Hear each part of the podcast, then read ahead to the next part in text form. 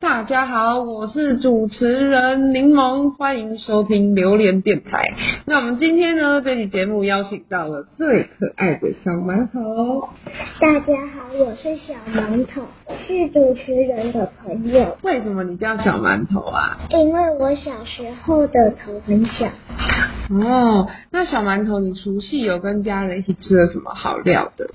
我吃麻辣锅，吃着吃着吃到津津有味。哇，你吃好多哦，你有没有变胖啊？没有啊，我吃啥都没胖啊。好好哦，我好羡慕哦，因为我吃了一点东西，我就胖了五公斤呢。